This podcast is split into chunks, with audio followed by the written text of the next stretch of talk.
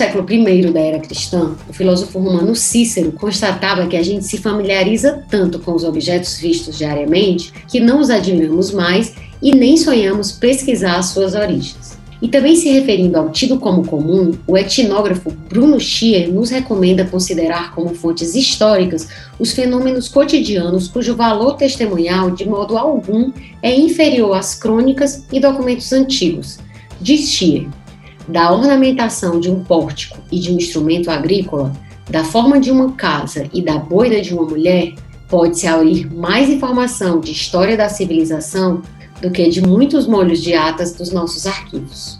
Com base nos estudos etnográficos do antropólogo e historiador Luiz da Câmara Cascudo, a audiosérie Tudo Folclore olha as coisas cotidianas com atenção para revelar as histórias e a história por trás do comum, daquilo que parece já definitivamente incorporado à nossa paisagem mental. Composta por quatro episódios, é tudo folclore analisa alguns saberes, práticas culturais e representações tradicionais, como superstições e costumes, mitos brasileiros, ditados populares e a rede de dormir. Tudo isso folclore, ou se você preferir, cultura popular. Uma obra coletiva, anônima e que não tem tempo, no sentido de que é muito difícil, se não impossível, rastrear exatamente as suas origens. Com cerca de 150 livros que vão da literatura à gastronomia e da mitologia à geografia, Câmara Cascudo parece ter seguido à risca a frase de Tolstói quando este recomenda que, se você deseja ser universal, deve começar por pintar sua própria aldeia. E, de fato, ao falar da sua aldeia, o Brasil no geral e o Nordeste em particular, o etnógrafo potiguar acabou falando do mundo todo.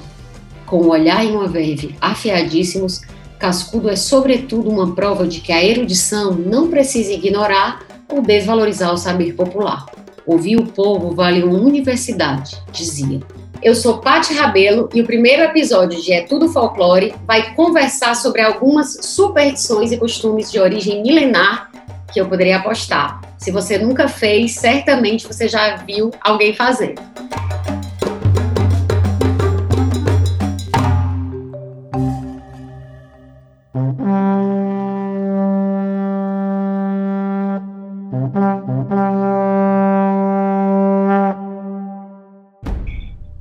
Nesse episódio de estreia, eu recebo o jornalista e professor universitário Fabiano Moraes. O Fabiano tem uma longa trajetória no audiovisual, a gente já conversou bastante né, sobre as coisas que tu faz, inclusive é, queria que tu falasse um pouquinho. E agora eu sei que tu está produzindo duas séries, né? Eu queria que tu falasse um pouco, inclusive uma é exclusiva para o canal Futura, né, que tu já me contou, e as duas são ligadas à cultura popular, né? Então me fala um pouquinho, o que puder falar, né? O que não puder também, abafa. Olá, Pati. Em primeiro lugar, muito obrigado pelo convite, por esse super projeto. Eu diria que essas duas produções elas têm tudo a ver com a temática de hoje, por se tratar de cultura popular. A primeira é uma produção da Universidade do Estado do Rio Grande do Norte, né, estado aí de Câmara Cascudo, né, e a, em parceria com a Universidade Federal de Sergipe. A gente concorreu a um edital da Lei Aldir Blanc, né, lá em Aracaju, e eu tinha já uma ideia de trabalhar a ideia do cangaço ressignificado, porque o cangaço, ele teoricamente, na teoria, ele, ele deixou de existir há 82 anos, só que ele continua vivo de outra forma, no turismo, nos negócios, na geração de empregos. Então a gente queria mostrar isso e a gente está tentando ver se consegue mostrar isso. Já gravamos é, a série já está em processo de edição e a gente deve exibir isso, além da internet, já, já que é uma websérie, em mais alguns canais de televisão do Nordeste e também no Futura. Esse é um dos projetos. Certo. Essa, o... essa do cangaço chama exatamente o, o cangaço vive. O cangaço vive. Eu ia dizer o contrário. É, e essa você, vocês vão é, é, veicular no Futura em outras é, em outros canais é, do Nordeste, inclusive pode ser que veicule no Ceará também, né? Ainda Exatamente. Não... São duas, duas TVs de Sergipe, que já estão confirmadas, quatro do Rio Grande do Norte, e ontem nós recebemos um convite de uma TV também nacional, que é o Canal do Boi, que a partir do teaser achou interessante essa temática, e aí pediu a gente que pudessem também divulgar, ou seja, a gente antes de lançar o produto já consegue ter uma boa aceitação aí por pessoas que entendem e gostam dessa temática, Paty. Muito, muito, muito bom. E o outro projeto que é o Sou Poesia, não é isso? Sou Poesia Popular. E a gente teve o cuidado nesse. É, é Sou S-O-U, mas parece também que é Sou de alma, né? Tem tipo um. um vocês parecem que parece que fizeram um trocadilho aí, né? Que lembra o sou do verbo ser, o sou de alma, mas vocês não usaram o anglicismo. Então, assim, tá. Exato. É, é, meio que que a gente incorporasse isso, a gente dizendo que é isso, nós somos poesia popular. E esse popular é um termo que, inclusive, Câmara Cascudo também trabalhava no sentido de dar força à palavra, não no, no sentido de inferioridade. Porque muita gente remete ao termo popular como se fosse algo menor. Mas, na verdade, no sentido que a gente quer dizer da poesia popular, é de que ela apenas chega às pessoas. Então, a gente está é, terminando de gravar essa série, Sou Poesia Popular.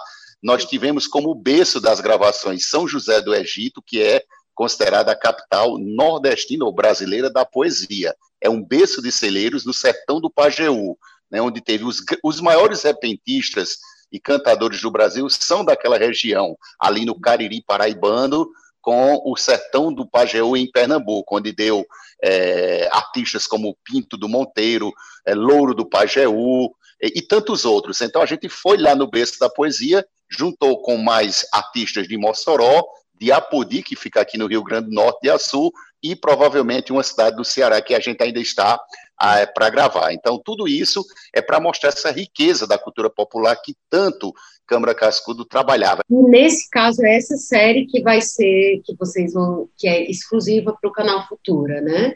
Esse... Exato. É, inclusive, são cinco séries esse ano, a gente gosta muito de trabalhar com essa temática, e mais outras duas são muito ligadas também à cultura popular, que é o Bumba Meu Boi no Maranhão, que a gente deve fazer em junho, e no segundo semestre a gente vai fazer um de cultura popular em Pernambuco, onde a gente vai retratar o maracatu, o pífano e também a rabeca. São instrumentos, inclusive, que a gente faz questão também de dizer que foram estudados né, por Cama Cascudo, porque fizeram parte é, dessa vivência dele. Os maracatus de Pernambuco, os caboclos de lança, que são da origem dos canaviais. Então, ele estudava essa relação, essa relação dos holandeses com aqueles boias frias. Então, tudo isso foi temático e a gente vai mostrar o maracatu e o maracatu rural, que é de origem dessa zona da mata de Pernambuco. Entendi, muito bom. Então, tem tudo a ver. É, e aí eu espero, já te falei que eu tô, que eu tô louca para tudo, né? séries, especialmente a do cangaço, que é, é um tema que me interessa bastante. A gente vai falar de superstições e de alguns costumes, né? Que não são, como eu tava, a gente estava falando aqui antes de começar a gravar, toda superstição é um costume, mas nem todo costume é uma superstição, né? Então a gente vai falar um pouco das duas coisas. E, e aí eu queria começar contigo é, a partir, eu acho que uma boa forma de começar é a partir daquela ideia etimológica, né, de superstição, que tem um site brasileiro que chama Origem da Palavra. É um site muito bom de etimologia. E aí ele fala que superstição vem de superstitio, né, que é uma palavra latina, que é derivado, por sua vez, de superstare. E aí, é, e, e, o sentido disso é se manter sobre, sobreviver. E aí, por que que, por que que eu achei interessante isso, Fabiano? Porque tem duas acepções. Esse sobre, ele tanto tem um sentido de, por exemplo, sobre, sobrecarregado, você está carregado exageradamente, mas também sobre tem um sentido além de, de quantidade, de intensidade, tem de, geográfico, sobre significa acima. E aí ele diz que nesse site fala que esse sentido de superstição não está muito claro, porque não se sabe se é, é, significa ser exagerado no segmento de um rito religioso, ou seja, a noção de exagero, ou uma acepção que vem de ficar sobre alguma coisa, tipo para ver um ato religioso passando. Então é interessante é um sentido meio ambíguo, mas os dois dão pistas para a gente entender superstição. Isso me chamou muita atenção, eu não conhecia essa etimologia. E aí, é, para o Câmara Cascudo, ele diz que, que a superstição é como se fosse uma defesa, uma legítima defesa do inconsciente. Tipo assim, eu já nem, eu nem sei, eu nem tenho consciência, mas estou me defendendo do perigo, né? E aí, eu queria, primeiro eu queria é, que tu comentasse um pouco como é que tu percebe essa questão? Porque tu tem uma experiência muito próxima é, da vivência do sertão, né? Até que tu não se afastou disso, até pela natureza do teu trabalho, né? Inclusive no audiovisual, mas também tu tem uma presença é, nesse meio urbano, né? E tu percebe, de alguma forma ainda, a superstição ligada a, ah, isso é coisa de gente que não sabe de nada, de gente ignorante. Detalhe, o Santos Dumont só entrava em casa com o pé direito, né? O Joaquim Nabuco dizia que não era supersticioso, né? Mas ele não passava embaixo de escada, nem pelo amor de Deus. Então, assim, a gente está falando de pessoas que podem ser chamadas de tudo, menos de, de ah, essas pessoas são bobas. Não. Mas, assim, na tua visão, na tua vivência, é, tu acha que ainda tem essa, essa, essa separação? Tipo, ah, não, isso é coisa de gente nada, é coisa do maputo, é coisa do nordestino, é, num sentido pejorativo, ou tu acha que, que essas coisas estão meio espalhadas? Como é que tu vê a partir dessa, dessa vamos dizer assim, dessa, dessa oposição entre o urbano e, vamos dizer, cidade interior, ou, ou alta cultura e ba baixa cultura, como se, como se costuma dizer? Como é que tu percebe isso? Assim? Olha, Paty, eu diria que eu vou além da questão de urbano e rural. Eu acredito que está mais numa diferenciação de classes. Eu acho que uma elite que é um pouco arrogante, ela meio que vê nessa questão que o, o primeiro autor que você falou, do sobre. Eu estou acima daquela superstição. Ah, quem tem aquilo ali é porque tem um pensamento menor. E a gente sabe que, do ponto de vista social, a gente não pode é, tornar menos importante uma crença, uma superstição, um costume. A gente tem que dar o devido valor porque ela representa muito para aquele povo. Então, andando por esse Nordeste imenso, a gente vê que as superstições, essas tradições, elas são muito evidentes. É, o ano passado eu tive fazendo um trabalho, por exemplo, em outra região, que foi na Amazônia com os índios, e eles até evitam falar sobre algumas superstições deles, por quê? Porque eles imaginam que nós, que não somos índios, vamos zombar com ele. E para eles aquilo é muito real. Eu vejo que até em um outro episódio você vai tratar dessa questão.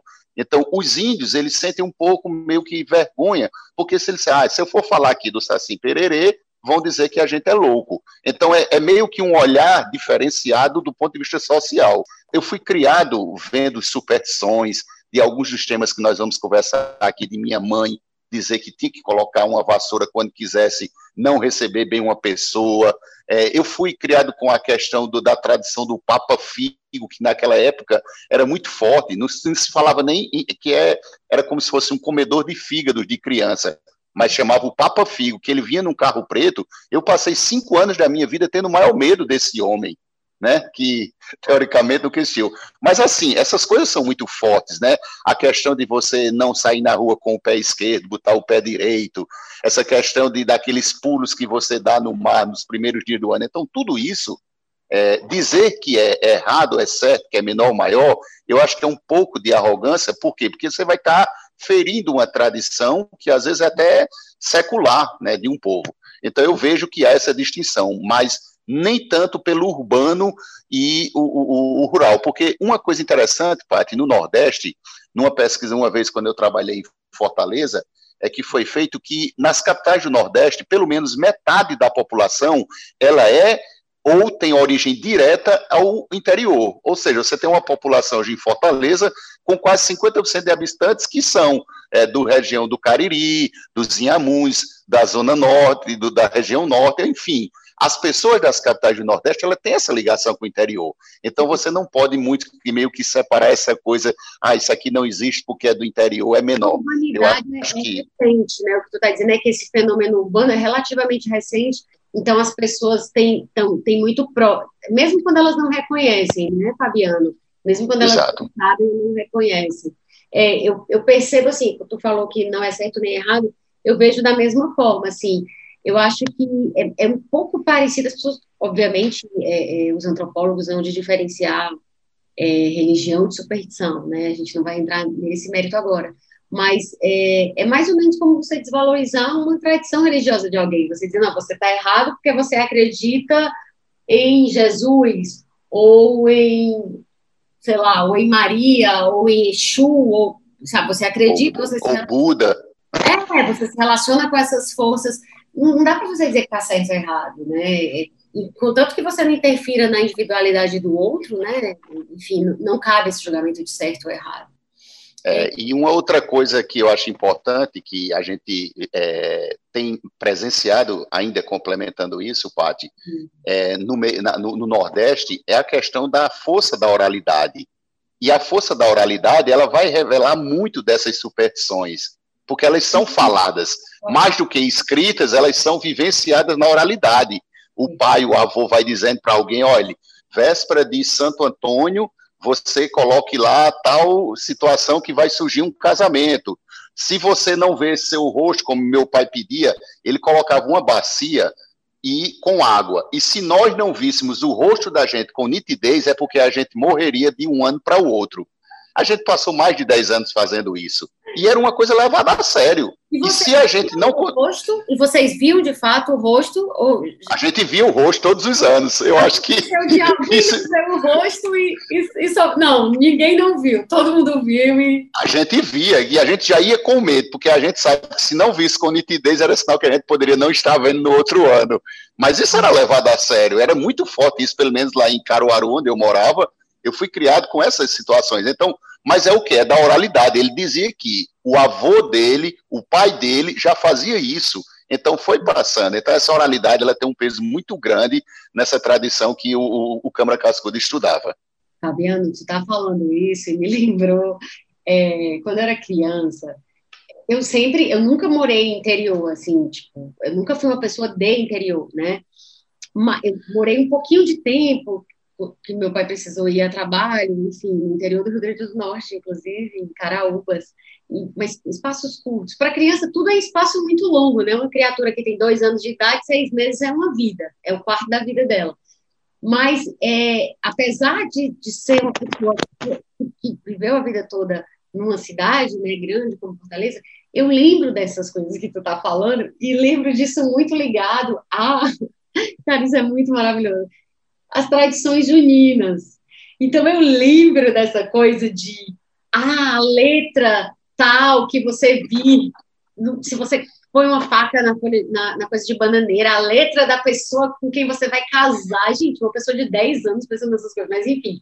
E esse lance da água, eu lembro, eu, eu, eu não lembro muito de fazer, mas eu lembro de ser uma ideia aterrorizadora, tipo, meu Deus, se eu for olhar para essa bacia e não me ver, eu tô lascada. Então, assim, é interessante como mesmo, como você falou, né, mesmo a gente estando fincado na cidade, mas, tipo, os nossos pais, os nossos avós, é muito recente essas pessoas que estavam imersas ali e elas transmitem, né? E aí, obviamente, quando a gente está falando de folclore, a gente não está falando de algo restrito, folclore ou cultura popular, né? Como a gente já falou antes na introdução, né?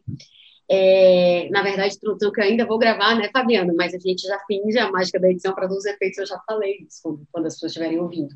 Mas, assim, é, o, o, folclore, esse, essa cultura popular, isso que, que, que se transmite pela, pela oralidade, como você falou, é, que vai passando, né, que não está dentro de uma lógica de indústria, isso tem uma força muito grande e isso é, é, te marca de um jeito que é assim, cara, de onde foi que eu tirei isso? Você nem sabe. E aí você está reproduzindo, né? E assim, isso é constitutivo da gente. E isso, é, em alguma medida, isso faz com que a gente enfrente o perigo, né? Com que a gente diga, nossa, aqui eu tenho que cuidar da minha vida. Então, assim, de alguma forma, isso vai dando, é, vamos dizer assim, um ferramental subjetivo para a gente atuar no mundo, né?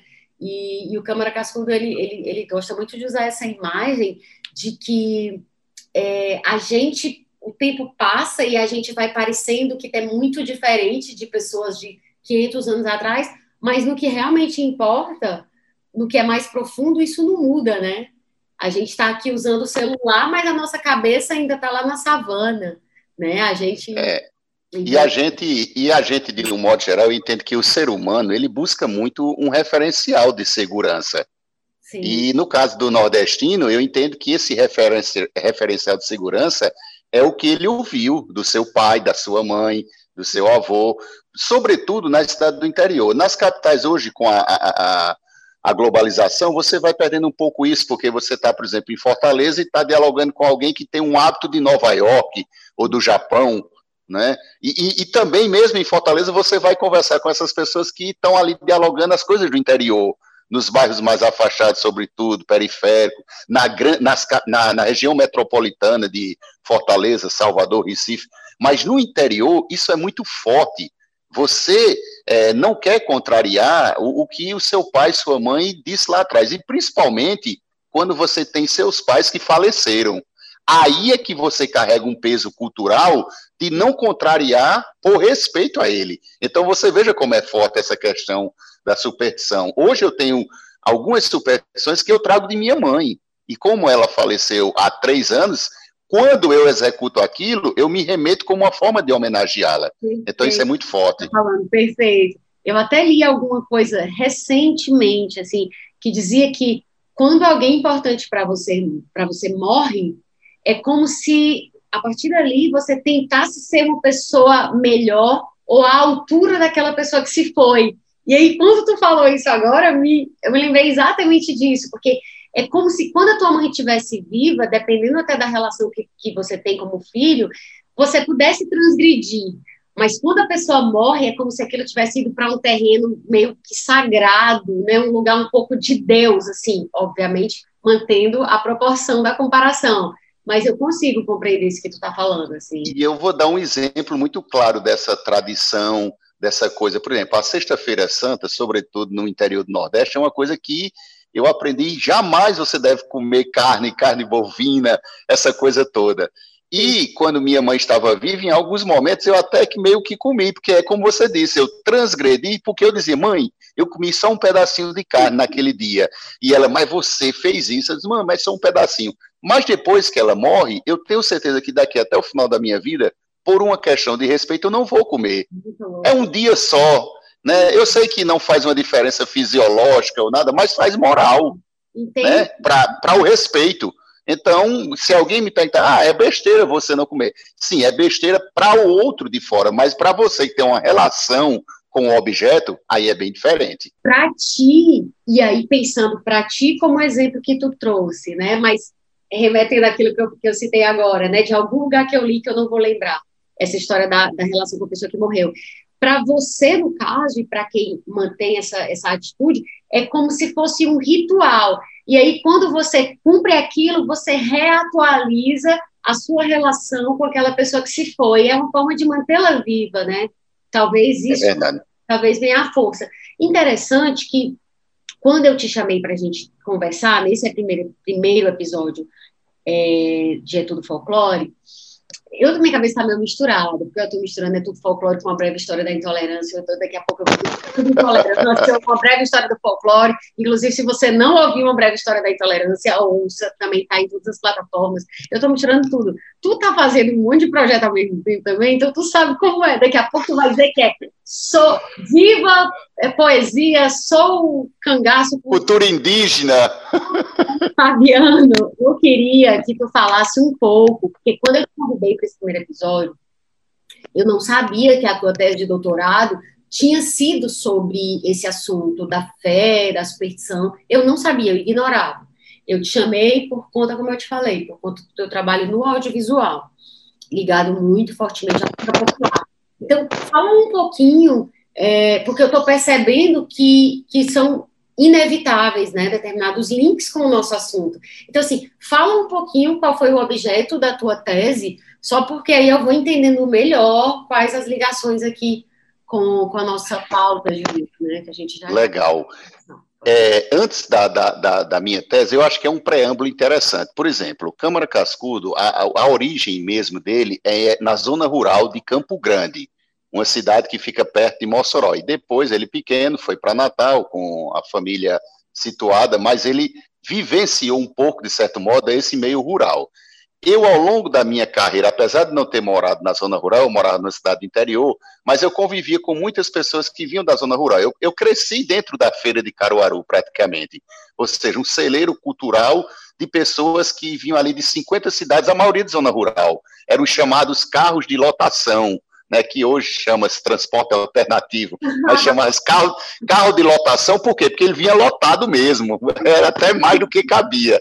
E aí eu convivendo com essas pessoas, eu fui é, tendo aquele gosto por pessoas simples, que falavam sem estar preocupando com a linguagem correta, até porque ele não tinha formação. E quando eu fui trabalhar no meio da comunicação, eu passei a viver muito no interior do Nordeste. Como eu morei na Paraíba, é, em Pernambuco, no Ceará, e estou morando no Rio Grande do Norte, eu convivi muito com essas áreas rurais. E aí, convivendo com o homem do campo, eu fui vendo aquelas características, e isso foi me despertando para que um dia eu pudesse estudar. E eis que, quando chegou o doutorado, é, veio a oportunidade de eu estudar na zona rural. E aí eu disse o quê? Porque hoje na zona rural a gente sabe que o cavalo, o jumento, ele de certo modo foi substituído pela moto. Isso aí já é uma transformação social inevitável. Mas tinha uma outra que me despertava, a religiosidade. O, o, o sertanejo, o interiorano, ele é muito autêntico para poder ir à missa. É uma coisa meio que sagrada dele toda, semana, toda semana à missa. Mas tem acontecido um fenômeno no Nordeste, que isso é até em termos de Brasil, a diminuição de padres. A Igreja Católica hoje ela forma menos padres. Então, com isso, algumas áreas rurais ficam sem missas semanais ou até quinzenais. Tem, tem comunidades rurais que têm missa uma vez por mês.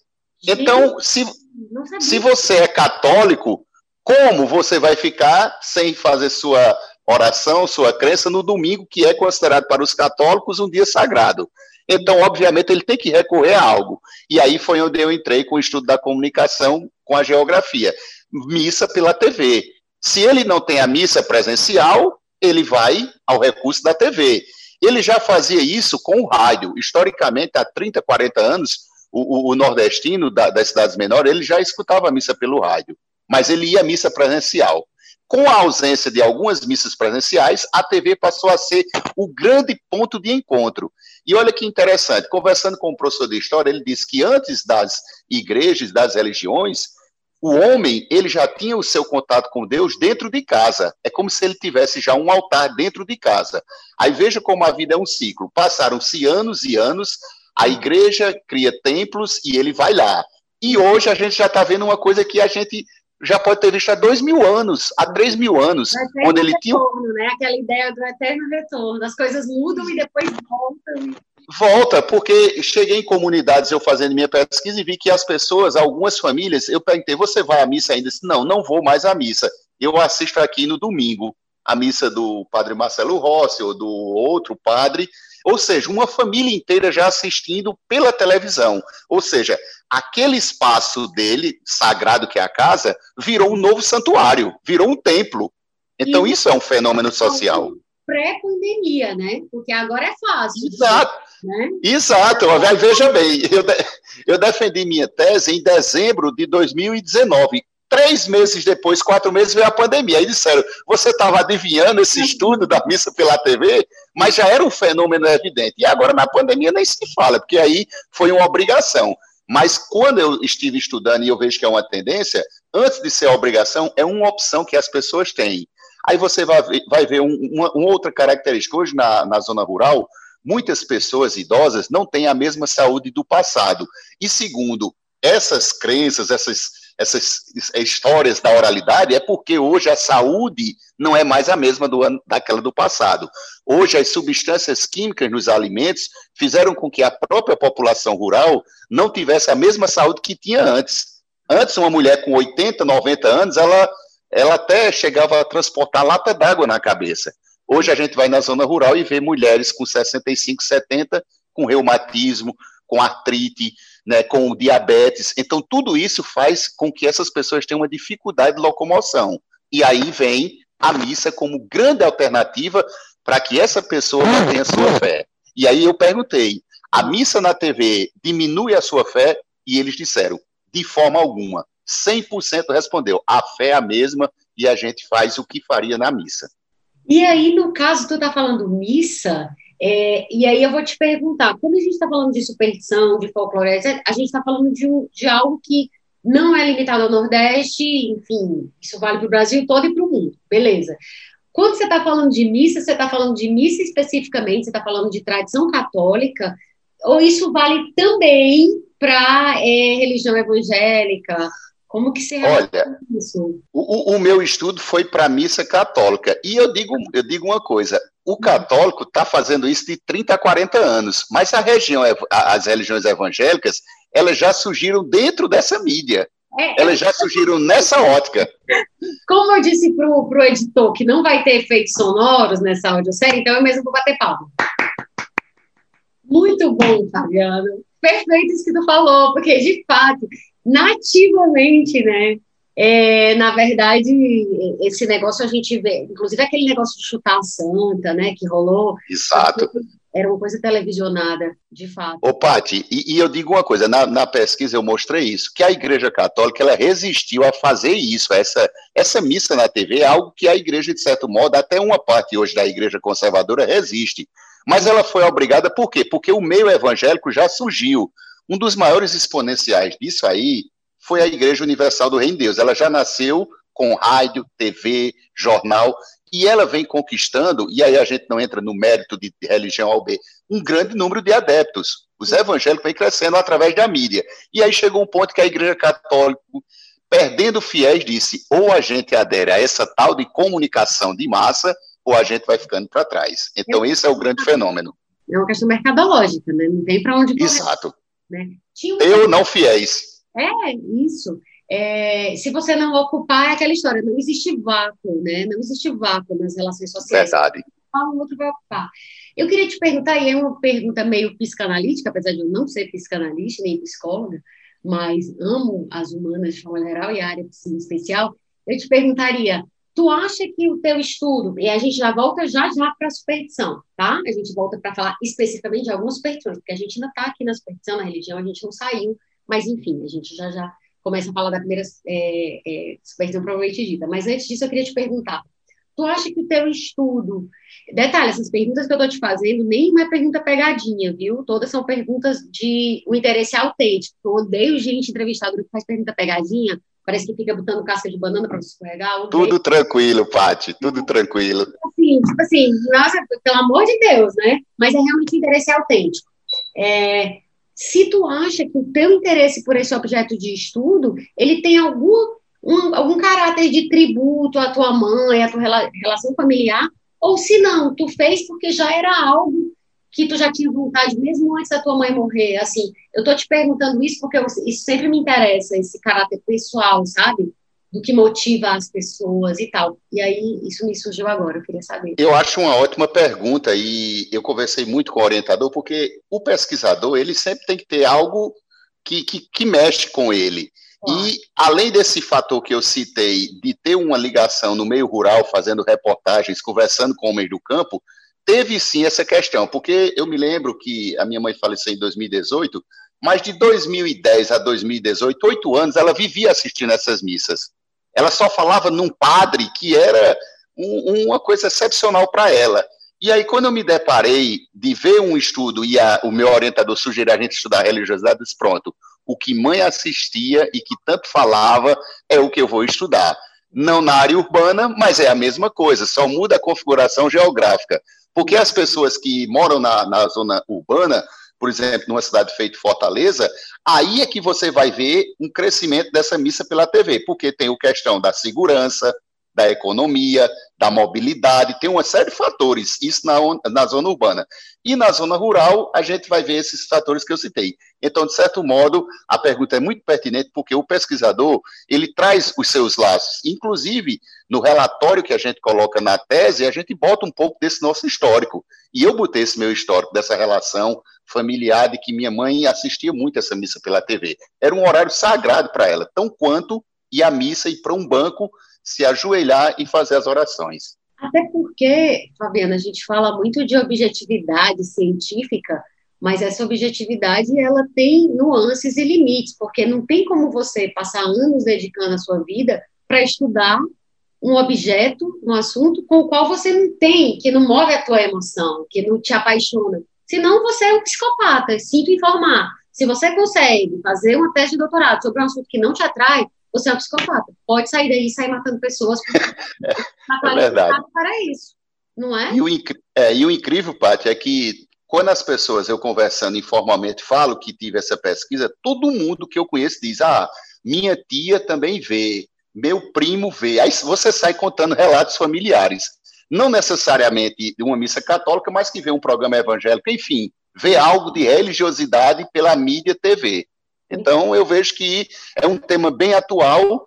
É, pelas pesquisas que eu tive, não tem muitos estudos especificamente com o público fiel da zona rural, porque as pesquisas no Brasil elas se concentram mais nas áreas urbanas, e aí foi um diferencial meu ter esse olhar rural, né? E lá para saber, inclusive eu conversando com algumas emissoras, como por exemplo Rede Vida, Canção Nova, é, Aparecida, eles não têm a menor noção da audiência que eles têm na zona rural. Caramba, tá dando um probleminha no teu áudio. É, eu, eu ouvi. Tá tipo como se fosse uma mosquinha agora. Pronto. Ainda está? Se fosse um inseto, aí agora voltou e eu tô te ouvindo. o que eu ouvi muito claramente tu falando foi assim. E eu falando com o pessoal da Rede Vida, da Canção Nova, eles não têm a menor noção do, alcance deles na zona rural. Exato, porque as pesquisas de, de medição de meios de comunicação, sobretudo, são urbanas. Então, eles não têm. Veio um padre aqui em Mossoró, onde eu moro, da TV Século XXI, que ele é de São Paulo, e quando ele chegou aqui, ele foi meio que idolatrado, e ele disse, eu não imaginava que em Mossoró me conheciam. Ou seja, eles mesmos não têm noção da dimensão que eles têm quando penetram nos lares. Ou seja, são números empíricos, e de certo modo essa pesquisa vem alertar eles, olha, vocês têm um grande público lá, estão nas, nas zonas, nas áreas rurais do Brasil, o Brasil não é só o meio urbano, vocês precisam chegar a essas pessoas e mostrarem que elas também têm um devido valor.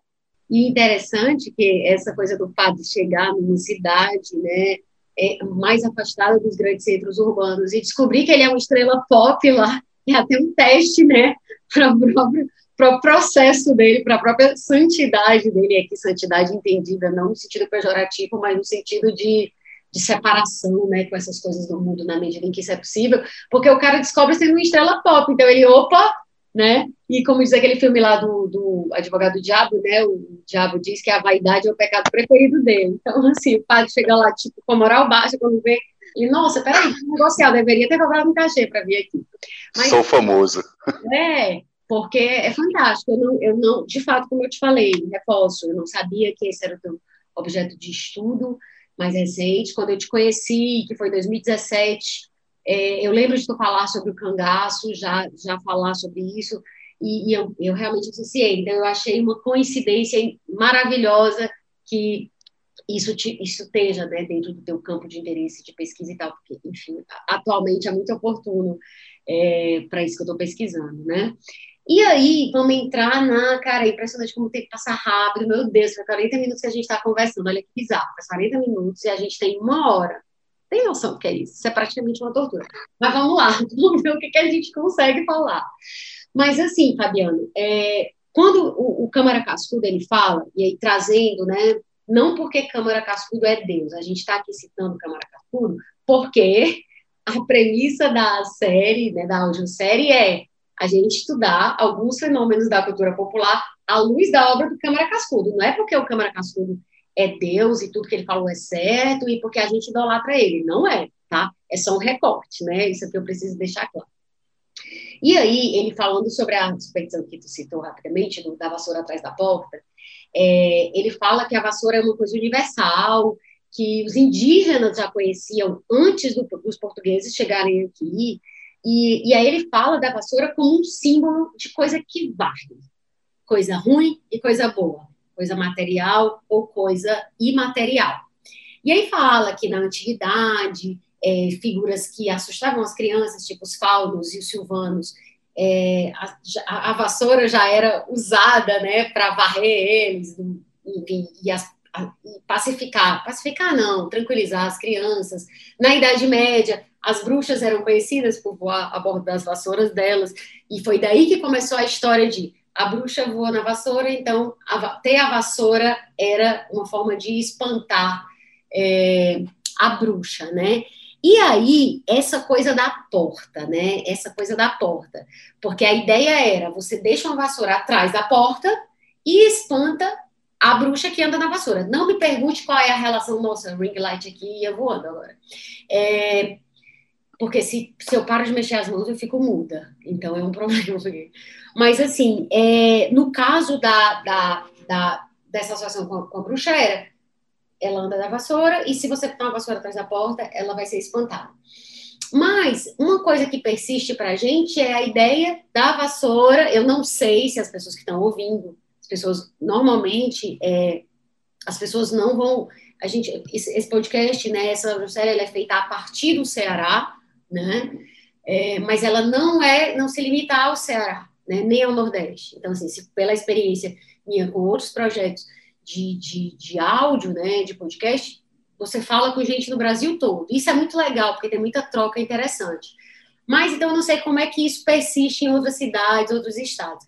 Mas aqui no Ceará, e eu sei que é, é, nas cidades por onde tu passou, é, é presente ainda essa ideia do colocar a vassoura atrás da porta para que a visita que é indesejada ou que já passou muito tempo vá embora. Eu lembro também de quando criança, fiquei pensar isso.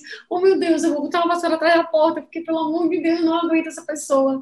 E eu, como um ser antissocial, bastante antissocial, eu, para mim, devia ter vassoura sempre atrás da porta. E, assim, é, tu percebe isso, tu percebe como que, de novo, eu queria trazer para a tua vivência porque tu tem muita ligação, né, vivencial, não só como um objeto distante do qual tu, sobre o qual tu tá lendo, né, mas tu tá lá, né, tu tem essa passagem mesmo física, né, por, por esses lugares. E, e, tu percebe de alguma forma isso vivo, mesmo agora, 2020, eu vou falar 2020 porque 2021 tu não tá zanzando muito por aí, né? É, eu, eu, num, num, relato bem pessoal, eu diria que sim, porque, por exemplo, eu converso com minha irmã, que mora em Caruaru, e ela disse que chegou uma visita recentemente lá que ela colocou a vassoura e o galho de arruda, que era para ter mais fortaleza para ver se a pessoa ia embora. Porque era daquelas pessoas que conversam uma hora, uma hora e meia, e às vezes Sim. você só tem uns 20 minutos e queria que ela fosse. Mas fica meio envergonhado para dizer, ei, vai embora que eu tenho que fazer alguma coisa. Aí ela disse que fez isso. E ela também relatando na escola onde ela trabalha que as pessoas lá, algumas, têm algumas tradições relacionadas a isso, ou seja, não é uma coisa muito do passado, mesmo com toda a tecnologia, com todo avanço, mas é aquela coisa. Minha irmã, por exemplo, vivia com minha mãe até o perto dela falecer, então carrega muito dela. Né? Tanto é que minha mãe tinha aqueles que chamam é, nas casas do, do Nordeste, sobretudo, aqueles santinhos, o santuário com vários santos. Minha mãe morreu e ela continua lá, fazendo as orações no santuário. Ou uhum. seja, a gente traz esse, essas marcas e eu diria que talvez daqui a algumas gerações isso aí possa realmente né, se acabar. Não ou sei não, se né? acaba, mas. Ou não. Ou não, né?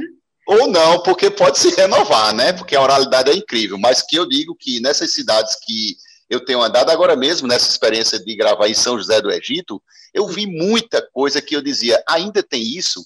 Eu vi placas de, de refrigerante dos anos 70 e 80 numa mercearia, na frente ainda.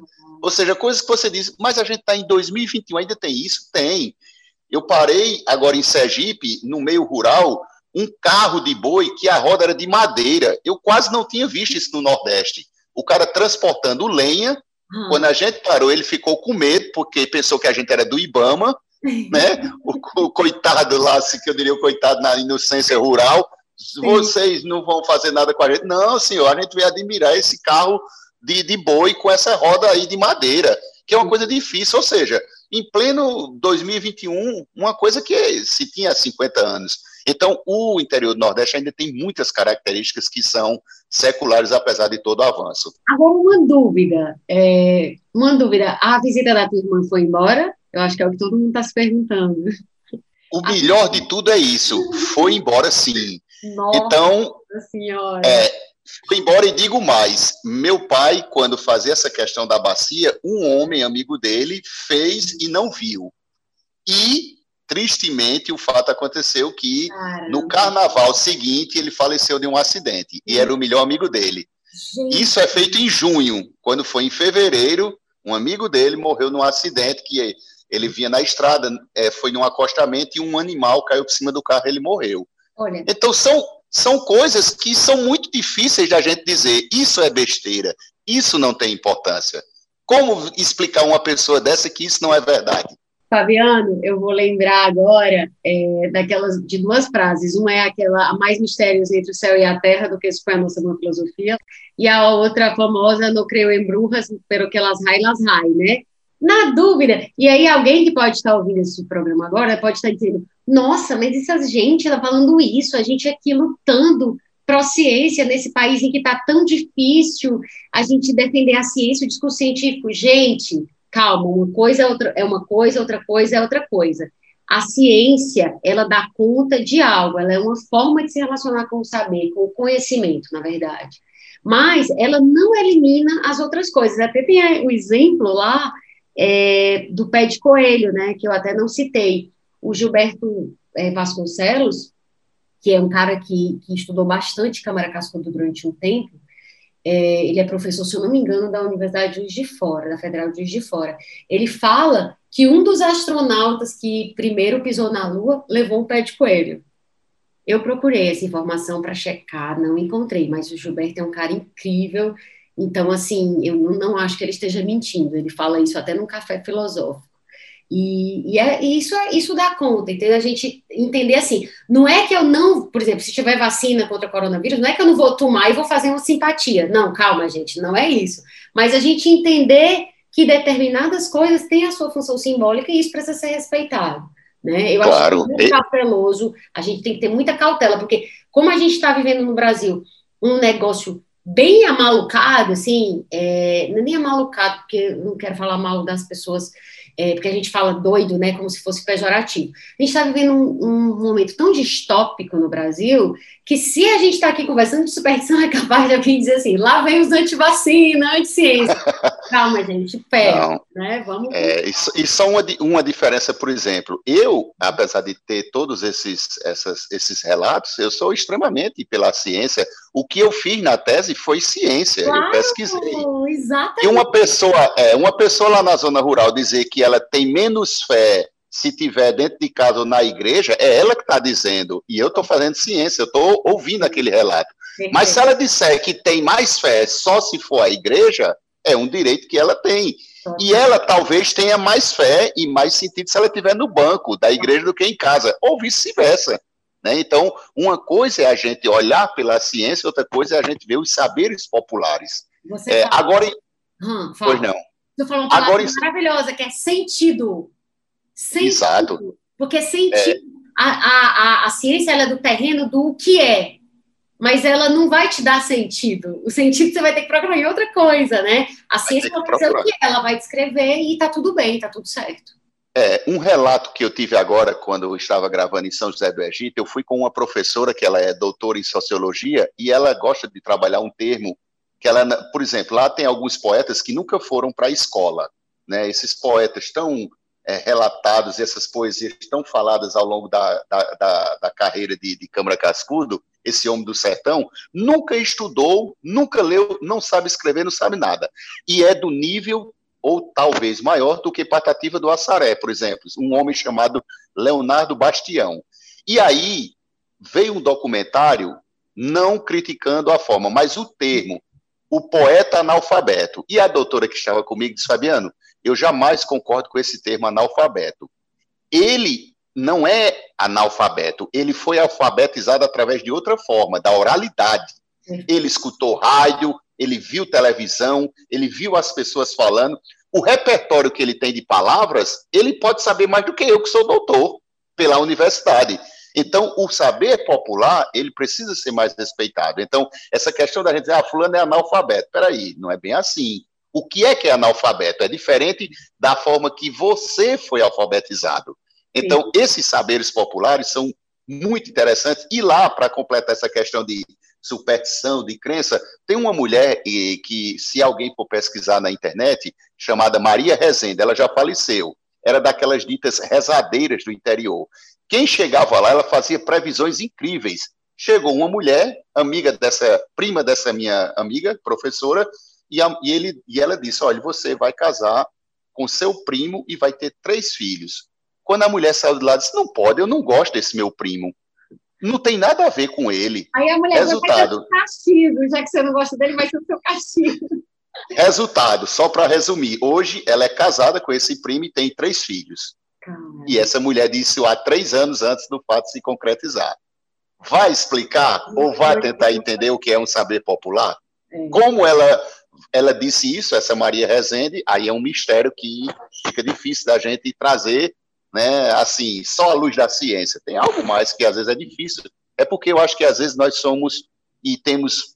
Eu, eu admiro demais a ciência, mas algumas pessoas que fazem ciência às vezes têm uma soberba de meio que você é desqualificar. É como você Exatamente. É cientista, né? O saber popular, às vezes, ele é meio desqualificado. Eu acho que isso, e aí a gente volta realmente à obra de Câmara Cascudo, ele, não sei se ele supervalorizou, mas ele dimensionou muito esse saber popular, a importância desses termos regionais. Eu me lembro que quando eu saí de Pernambuco, eu cheguei no Ceará, parecia um dialeto diferente assim de algumas palavras.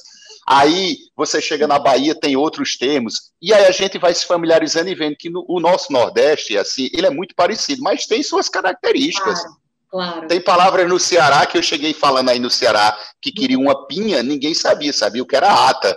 Ah, né? E as, é, fruta do conde, né? Fruta do conde. Ex né? Exatamente, e por aí vai. Então, assim, é uma série de coisas que a gente tem que é, assim, respeitar. Eu, eu, eu admiro muito o saber popular, né? Eu admiro muito essas superstições. A gente ficava desesperado quando vinha uma coruja perto de casa Ai, e dava aquele voo rasante, que eu sei que você queria falar, o chamado rasga-mortalha. Quando a gente via um barulho daquele, a gente ficava reunido dentro de casa, dizendo, quem será que vai morrer? Pronto. Era o grande medo da gente é ouvir uma coruja. Era assim, vivos noivos, vivos noivos, vivos noivos, Deus seguir, Deus seguir, Deus seguir, não é? Isso. Olha, eu, meu Deus do céu, essa, essa, pensando sobre essa temática, eu fico vendo, gente, eu praticamente, a minha vida foi, minha infância foi pautada por superstição. Tipo, eu agora aqui fazendo podcast, blá, blá, blá, pregada o dia todo morando na internet, aí você se acha muito nossa, como a gente. Gente, tá tudo lá. Se eu ouvir um piado de coruja até hoje, certamente eu vou enlouquecer, porque é barulho do trânsito, né? Tipo, acaba as corujas, o barulho do trânsito não deixa você ouvir coruja. Mas é, é algo que fica entranhado mesmo na gente, né? E aí a gente vai ter as nossas estratégias, como a gente falou no para se defender, né? Tipo, na dúvida, né? Eu vou aqui é, e, e outra superstição, não sei se você sabe dessa, mas, por exemplo, eu já vi em várias cidades, nesses quatro estados que eu morei, de duas pessoas, quando falam a mesma palavra na mesma hora, diz: Esse ano não morremos mais. É outra grande superstição. Essa, que as essa, pessoas seguem a risca. Essa, essa eu, não, eu, já devo ter ouvido, mas não era tão presente, assim, porque essa coisa de falar a mesma palavra, eu lembro que quando era criança e adolescente, o pessoal falava contava quantas letras tinha a coisa falada igual. Tipo, se a pessoa falou, ai, não acredito, aí soma quantas letras tem, ah, não acredito, aí se der sete letras, aí vai A, B, C, D, F, G, H, não sei contar, não sei, mas acho que é H. Aí isso dizia uma frase que era normalmente ligada a questões românticas, então você já ia sabendo coisinhas dos seus paqueras a partir daquele mini oráculo lá. Mas é, é, eu vou passar aqui rapidamente pela superstição do 13, Fabiano, para aí a gente vai para as aves, que, é que tu já tangenciou. É, no caso do 13, do número 13, é engraçado que eu, eu acho que no Brasil o número de azar é 17, né? E não 13, mas tudo bem, né? Vamos lá. Mas uma coisa que eu queria falar do 13, rapidamente, é que o, o, o, eles, o Euclides da Cunha fala nos Sertões que a primeira coluna militar que seguiu para Canudos para combater Antônio Conselheiro e combater o fanatismo, saiu no dia. Fanatismo, palavras deles, tá? Não minha. Saiu no dia 12 de novembro, para não sair no dia 13. Aí o Euclides da Cunha fala, aspas, e eu combater o fanatismo. Ou seja, então, assim, né? Vamos lá. Fanatismo dos outros, né? É, Porque nesse caso eu, eu saio dele. Exatamente, exatamente. E aí eu queria vir para a questão da. Vou passar, já estou naquela correndo, pra, porque eu, eu, sei do tempo que, que a gente combinou, que foi de uma hora, então agora eu vou dar uma acelerada. É, no caso do, das aves, né? Por que, que isso? Eu queria. É, parar um pouquinho mais nisso, porque tu falou sobre o lance da coruja, que eu também citei. Olha que coisa louca que é, que o Câmara Cascudo conta sobre esse lance das aves. Ele diz que o que a gente chama de agouro, né, vem do latim augurium, que por sua vez vem de augur e também do mesmo radical avis. Não me explique como é que augur e avis têm a mesma, o mesmo radical, a mesma raiz. Eu não sei, mas ele diz. Que aí é, vem de augur, avis, que é ave. E auspício, que é a palavra que a gente gosta muito de usar e tal coisa é auspiciosa, é a forma contrata de, olha que coisa louca, aves espécio, que é, eu acho que é espécio. Ou seja, auspício vem de aves, espécio, isso em latim, né? Auspício em português, que aí traduzindo aves espécies, é, a tradução é eu vejo a ave. E aí ele explica que as aves anunciavam o futuro com a maneira de voar, de se alimentar, de cantar e de se apresentar de um lado ou de outro com o maior ou menor número de, de companheiros, né? Companheiros aves. E aí ele fala que em Roma tinha um colégio sagrado dos álgores que era encarregado de informar o governo antes de qualquer cerimônia ou de qualquer reunião se havia um bom ou um mau auspício, que era deduzido pelo exame das aves que estavam livres ou das que estavam presas. Está dando, às vezes, um, um, um chiadinho, que eu não sei se é o meu áudio, mas enfim. E aí, olha que louco, Fabiano. Guerra, expedição, sessão do Senado, festa, podia ser o que fosse, se interrompia imediatamente se o Álgore chegasse declarando ter notado um sinal nefasto no voo de certas aves. E aí, ou seja, nada acontecia de importante em Roma sem as aves serem consultadas. E aí, olha que coisa maluca. Eu tô falando muito e aí, né? Mas a, o, o bacana é que daí eu li no Câmara Cascudo que inauguração, que é pra gente, inauguração sempre é tom de celebração, né? A gente sempre fala como uma coisa boa. Isso, isso. Significa, ao pé da letra, inauguração vem de augúrio. E ao pé da letra significa consultar ou tomar augúrio às aves. E daí o in augurare, né? Que é você estar dentro dessa coisa do augúrio. E o Cícero, que era o poeta romano, que inclusive já foi citado aqui, ele, ele para ele, é, inaugurar era sinônimo de adivinhar, né? E aí a gente chega no Nordeste, e, é, e aí, Patrícia, pelo amor de Deus, para de vício. Estou falando isso porque não sei também se pessoas que vão ver, tem gente de São Paulo, como é que elas se relacionam com essa questão das árvores, das árvores, não, não é árvores, aves, dessa coisa antecipatória. Por quê? Porque no, ele conta que no, no sertão, as aves, principalmente as de rapina, que pegam presas, elas estão mais ligadas a essa coisa da adivinhação. E aí ele cita especificamente a coruja e tal, e aí o pio, né? A coisa da rasga mortalha que você citou. Hoje, é uma pergunta simples que eu vou te fazer. Tu ainda ouve pio de coruja em algum lugar? Tu lembra Sim. da última vez? Sim, recentemente. Na minha casa aqui, eu moro numa área que fica é urbana, mais próxima à universidade, uma área muito florestal, e aí tem pequenos macacos, outros, e já ouvi sim a coruja.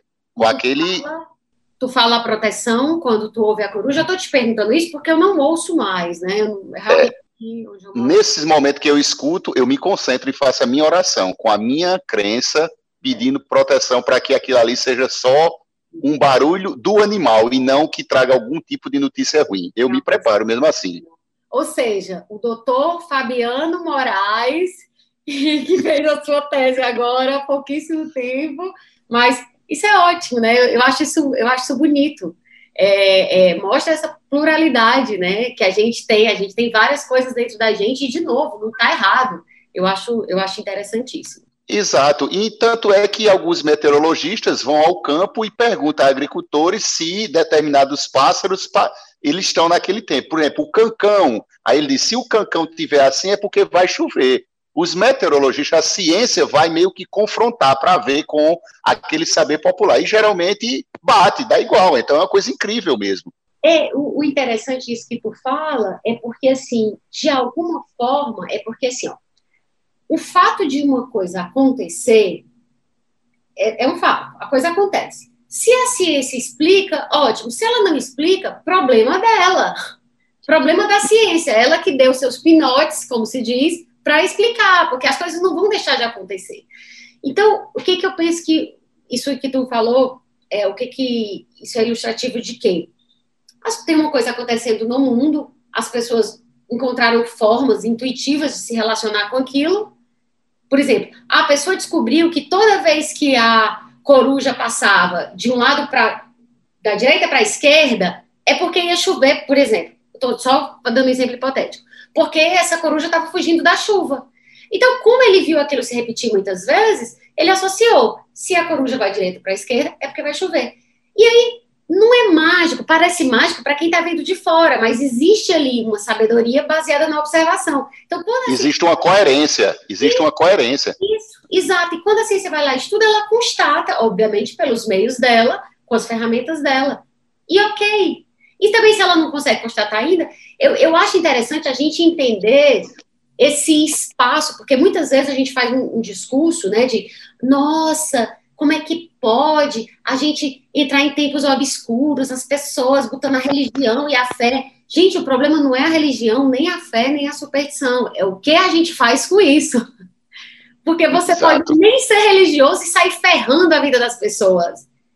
Não é isso? Você pode ser um ateu que sai é ferrando a vida das pessoas. Então, eu penso que as coisas têm os seus espaços e a questão é como que a gente vai se relacionar com isso. Suspeito, não estou aqui é, tentando, é, como é que eu digo, professar verdades absolutas. É a minha visão, mas obviamente eu só posso falar de mim porque eu sou eu, né? Se eu fosse outra Exato. pessoa, com re... E com relação a essas aves, eu não sei nas outras regiões do Brasil, acredito, por exemplo, na região norte é muito forte isso, da questão da floresta amazônica, quando eu estive lá, eu via muito essa percepção dos índios com relação a determinadas é, aves, ele de madrugada ele dizia isso aí é tal e é porque quer dizer tal coisa. O índio dizia a gente. Hoje aqui no Nordeste o carcará ele ainda é muito forte. E aí isso foi imortalizado em canções, o Carcará, Asa Branca, de Luiz Gonzaga. Por quê? Porque eram aves que diziam alguma coisa ao homem do campo. Que ali ele ficava em tanta incerteza se tinha chuva ou não, que ele ficava, através do céu, do olhar para cima, tentar imaginar como aquilo se repetia várias vezes, como você disse, para ele aquilo era ciência. Né? Sim, sim, não, total. E, e, a gente, tu falou essa coisa do homem, do campo, né, é, da forma como ele se relaciona com isso, como forma de, de estar no mundo, de se proteger, de sobreviver, né? De fato, a gente está falando de sobrevivência. A gente está olhando também para os oráculos hoje, mas são outros oráculos. É tanto que se você ligar a TV, coisa que eu não faço há séculos, mas vamos lá. Você abre o seu YouTube, vai ter um monte de especialistas tentando dar respostas também para a vida que é, sempre foi e sempre vai ser incerta e sem garantia nenhuma. Só que hoje a gente está ouvindo o especialista em, neuro, em neurociência, o especialista em psicologia, o especialista em economia. A gente está ouvindo, mas no fundo o que a gente está tentando fazer é tentar lidar com a incerteza e a instabilidade da vida e do mundo. A gente está usando, as pessoas vão usar ferramentas diferentes e, e a gente sempre acha que as nossas ferramentas são melhores, né? A gente é, é e, e só dando uma, uma, contribuição muito rápida sobre esse 13, eu vi agora um relato no interior bem engraçado, de hum. que a pessoa disse que foi jogar um jogo de azar no dia 13 e perdeu muito dinheiro. E aí, quando chegou em casa, a mãe dele disse: Mas também você foi jogar no dia 13? Aí ele disse: E, e a outra pessoa que estava lá do outro lado? Ganhou no dia 13. Ou seja, ele, ele deu a desculpa, e, e, é verdade, mas do outro lado tinha uma pessoa também. Maravilhoso em muitos níveis essa resposta, viu? Maravilhosa em muitos níveis. Tipo, e aí, peraí, vamos assim, é, batalha de superstições, né?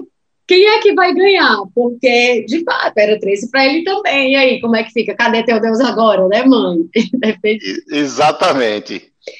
O que, que eu vou falar, então, para as pessoas, antes da gente ir para o fechamento? É que esse, esse, essa audiosérie, no fundo, ela vai ser, ela é muito curta para a gente aprofundar, né? Os episódios são curtos e a quantidade de episódios também. Mas no fim das contas, isso aqui vai ser como a gente estava falando antes de começar a gravar.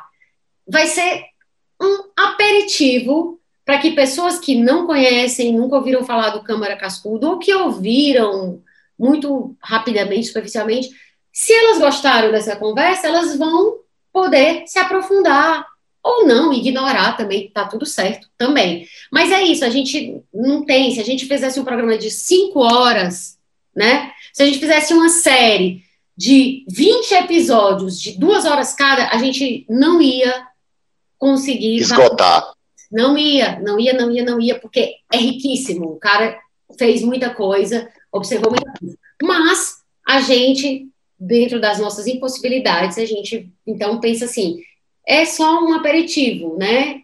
Se a pessoa, se, se, se o, o apetite dela tiver né, despertado para esse assunto, ela pode pesquisar todos, quer dizer, todos não, mas tem muitos livros dele publicados, edições recentes, se eu não me engano, da editora Global. E é isso, é isso. Eu espero que a gente tenha outras oportunidades futuras de, de conversar sobre esse assunto, quem sabe, né? A gente não sabe o que, que o futuro nos reserva, ou melhor, o que, que a gente pode criar do futuro, né? Para a gente não ficar nessa coisa passiva de que o futuro nos reserva. Sim, o que, que eu reservo para o futuro? Olha como eu estou pretensiosa. Estou muito, muito iluministazinha, né? Muito achando que eu. Mas, enfim, é isso. O historiador francês Fustel de Coulanges achava que o tempo nunca morre completamente para o homem. O homem pode até esquecê-lo, mas sempre o guarda dentro de si, de um modo semelhante, para Câmara Cascudo, o grande passado vive em nós, perceptível. Daí o mestre do Tirol compreendeu o folclore como um indicativo do quanto o milenar segue fincado no contemporâneo e do quanto o universal está presente no regional. Eu não saberia dizer o quanto Cascudo se aprofundou nas obras de Freud e de Jung, mas certamente as ideias do etnógrafo potiguar encontram sustentação na noção de inconsciente do primeiro e nas noções de inconsciente coletivo e de arquétipo do segundo. Aliás, os pesquisadores Gustavo Mano, Mário Curso e Amadeu de Oliveira Weyman escrevem se referindo ao fundador da psicanálise. A opinião de Freud é categórica. O folclore interpreta os símbolos oníricos da mesma forma que a psicanálise, ou seja, o instaurador do discurso analítico tomava a cultura popular, o folclore, o saber do povo, como um interpretante do psiquismo, reconhecimento similar ao conferido aos escritores e à arte de modo geral. Abre-se assim a via para utilizar o método de interpretação dos sonhos na análise das ficções produzidas pela cultura, conjunto onde se inserem os mitos. Fecha aspas. Eu não sei você, mas sempre que eu ouço alguém dizendo isso é tudo folclore ou isso é só folclore, como se isso diminuísse o valor do assunto em questão, eu fico pensando que essa pessoa não desconfia nem de longe do manancial de simbologias e da sabedoria que a cultura popular, ou se você preferir, o folclore, carrega. Esse episódio foi desenvolvido com base no livro Superstição no Brasil, do Câmara Cascudo. Fabiano, muito obrigada por aceitar o convite para participar desse episódio. Eu queria que tu deixasse as tuas redes sociais para quem é, quiser te seguir. Ok, é o, o meu o Instagram é o arroba Fabiano Caruaru, bem autêntico, né, de lá. E o youtuber, youtuber, o repórter Fabiano Moraes, que tem alguns, alguns materiais. No próximo episódio, a gente vai investigar o parentesco entre o brasileiríssimo Saci Pererê e o Iaci argentino o Codou de alemão e o Curilo da Bretanha, entre o Amerino Tupã e o seu equivalente greco-romano Zeus ou Júpiter, né, depende de Grécia ou Roma, além das conexões entre outras figuras folclóricas de diferentes lugares do mundo. Muito obrigada por ficar com a gente até aqui. Pesquisa, roteiro e apresentação, Paty Rabelo. Edição, André Silvestre. A audiosérie Tudo Folclore é um projeto apoiado pela Secretaria Estadual da Cultura através do Fundo Estadual da Cultura, com recursos provenientes da Lei Federal número 14.017, de 29 de junho de 2020. Corta. Pronto.